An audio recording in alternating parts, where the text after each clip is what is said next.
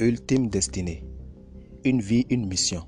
Bienvenue dans l'univers de la source de nos ressources. J'ai promis hier de vous faire la lumière sur les quelques questions que je vous ai posées et qui vous permettront de découvrir ou de redéfinir vos valeurs. Gloire à Dieu, nous sommes encore là aujourd'hui et je tiens à ma promesse.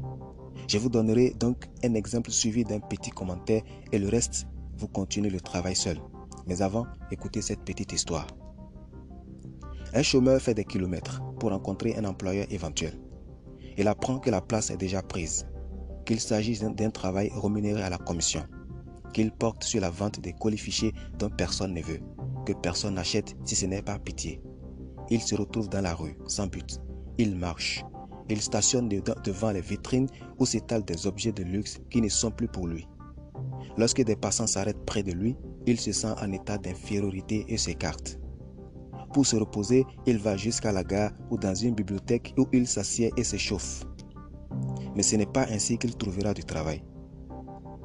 Brusquement, il ressort et se remet en quête sans but précis. Il ne le sait pas, mais ce n'est pas ainsi qu'il trouvera ce qu'il cherche. Il est bien habillé pour avoir conservé en bon état ses vêtements d'un temps meilleur, mais il ne peut déguiser ni cacher sa lassitude. Il voit des milliers d'employés, de libraires, de pharmaciens, de médecins, tous occupés par leurs activités indépendants et respectables, et il les envie. Il n'arrive pas à se persuader qu'il est lui aussi un brave homme. Alors il s'interroge, raisonne et finalement, après des heures de réflexion, il arrive à une conclusion réconfortante. Il lui manque juste un peu d'argent pour retrouver sa dignité. Voici alors mon exemple. Lors d'une de mes communications auprès des étudiants entrepreneurs pour le développement, un homme qui faisait cet exercice découvrit que la chose la plus importante dans son monde était l'argent. Quand je lui demandé ce qu'avoir de l'argent pourrait lui apporter, il prit un moment pour s'imaginer en posséder énormément. Quand il ouvrit ses yeux, il dit, Avoir de l'argent me donnera un sentiment de sécurité et si j'ai de l'argent, les gens me respecteront.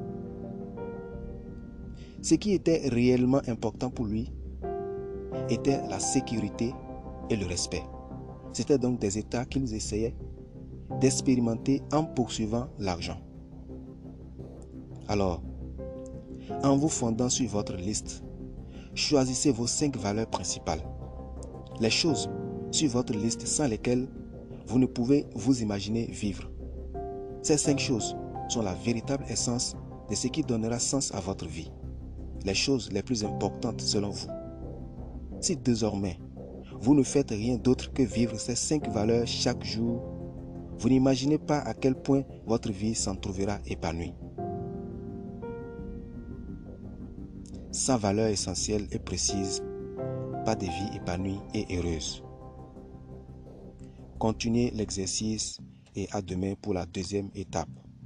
Touré et Yannigoura. Restez connectés.